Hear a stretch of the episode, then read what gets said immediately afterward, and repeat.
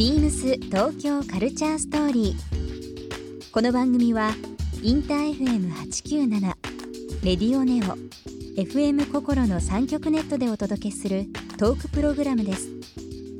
案内役はビームスコミュニケーションディレクターの土井博志。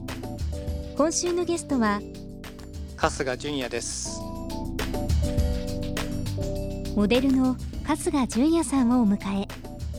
朝活を自然と楽しんでいる人たちをフォーカスした「ビーミングバイビームスの連載企画「ビーミングの朝活」にもご登場。朝ヨガや地元島根での暮らしなど普段のライフスタイルを紹介されています。そんな春日さんに体の整え方や今後挑戦してみたいことなどさまざまなお話を伺います。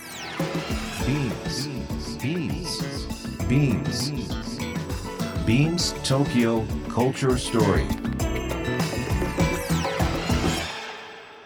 Beams Tokyo Culture Story This program is brought to you by Beams Beams ありとあらゆるものをミックスして自分たちらしく楽しむそれぞれの時代を生きる若者たちが形作る東京のカルチャービームス東京カルチャーストーリー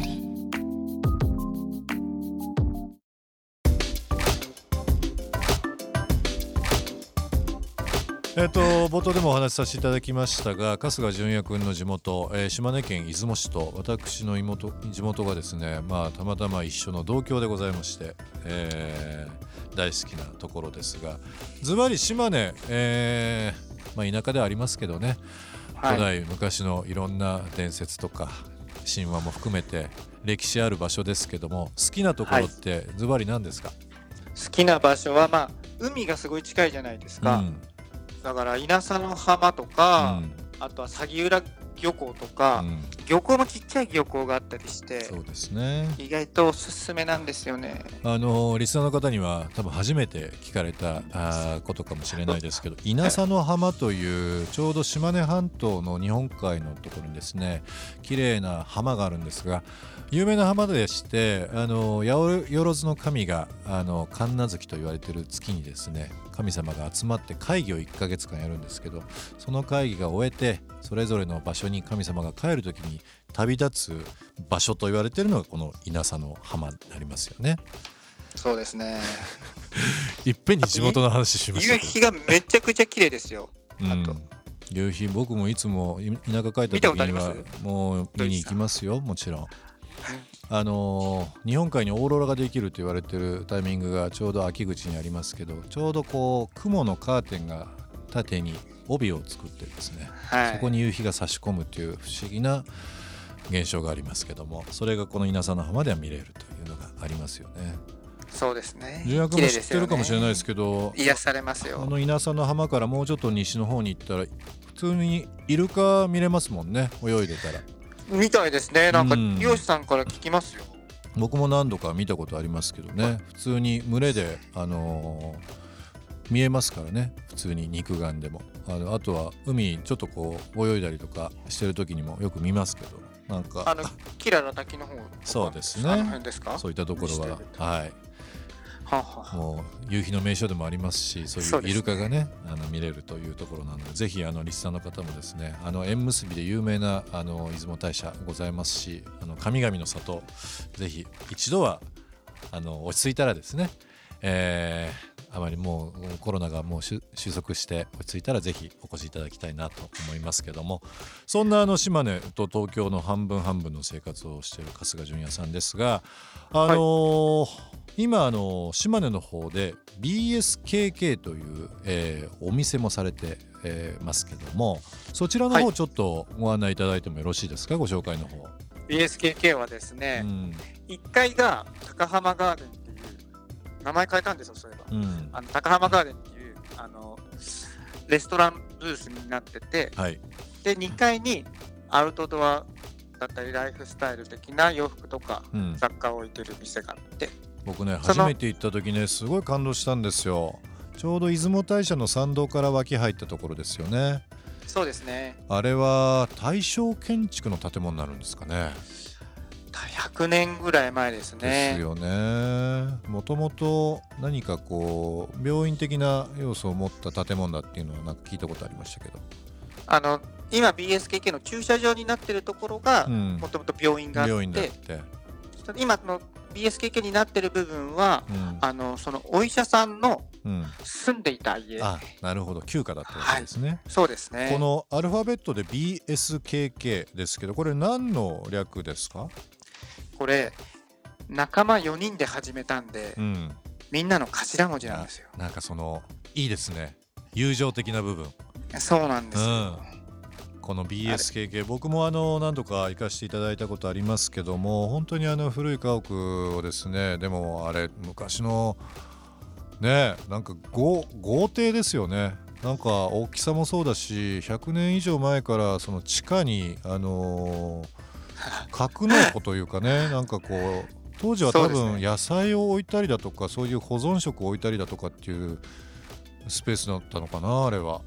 きっとそうじゃないですかね、うん。室温がすごく一定なんで、うん。あの地下のところは、ね。多分食材とかそういうの、備蓄庫みたいな感じですかね。うん。僕はあの建物が好きなのであのぜひ島根お越しの際にはですねいろんな建物あるのでもちろん出雲大社の代謝作りというのも有名ですしあと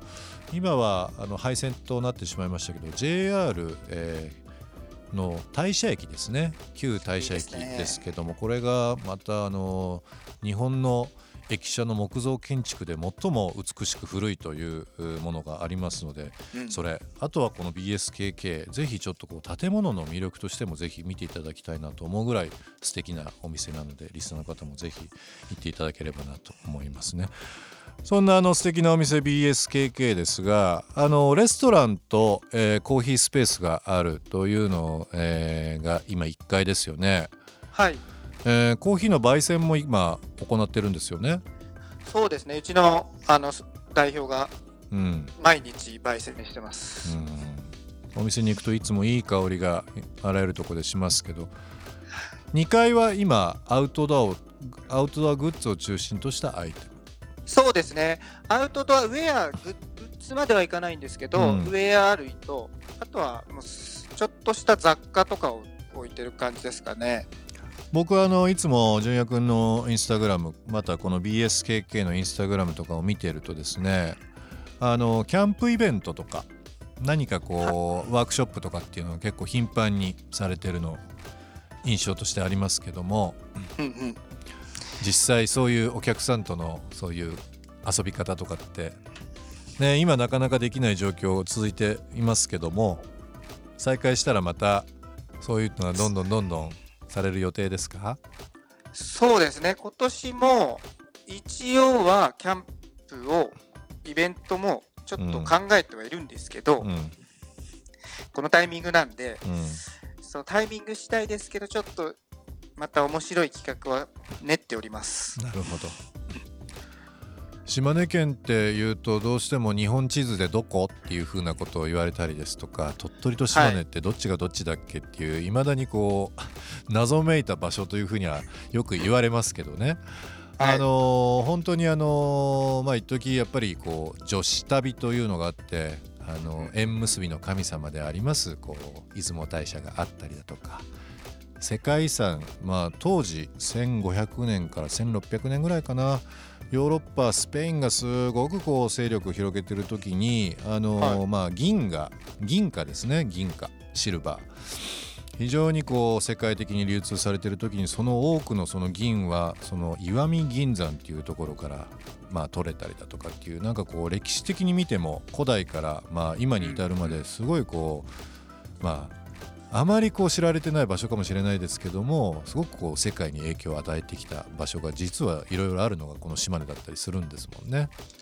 世界遺産ですからね、石見銀山も。ねぜひぜひなんかご飯も美味しいし僕はあのー最近年重ねてきてから思うんですけど食はもちろんなんですが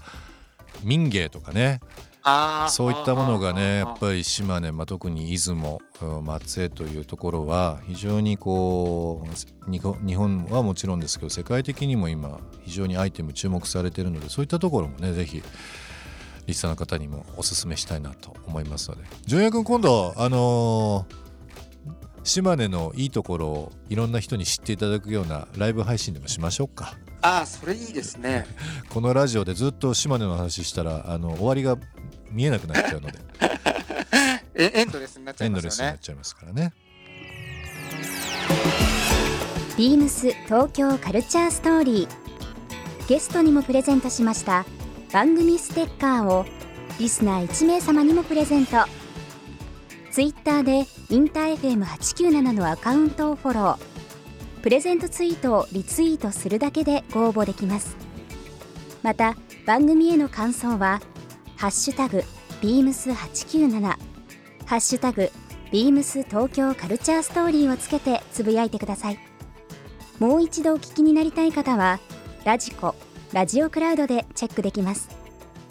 ビームス東京カルチャーストーリー。明日もお楽しみに。ビームス。開発事業部のリー・ミファです。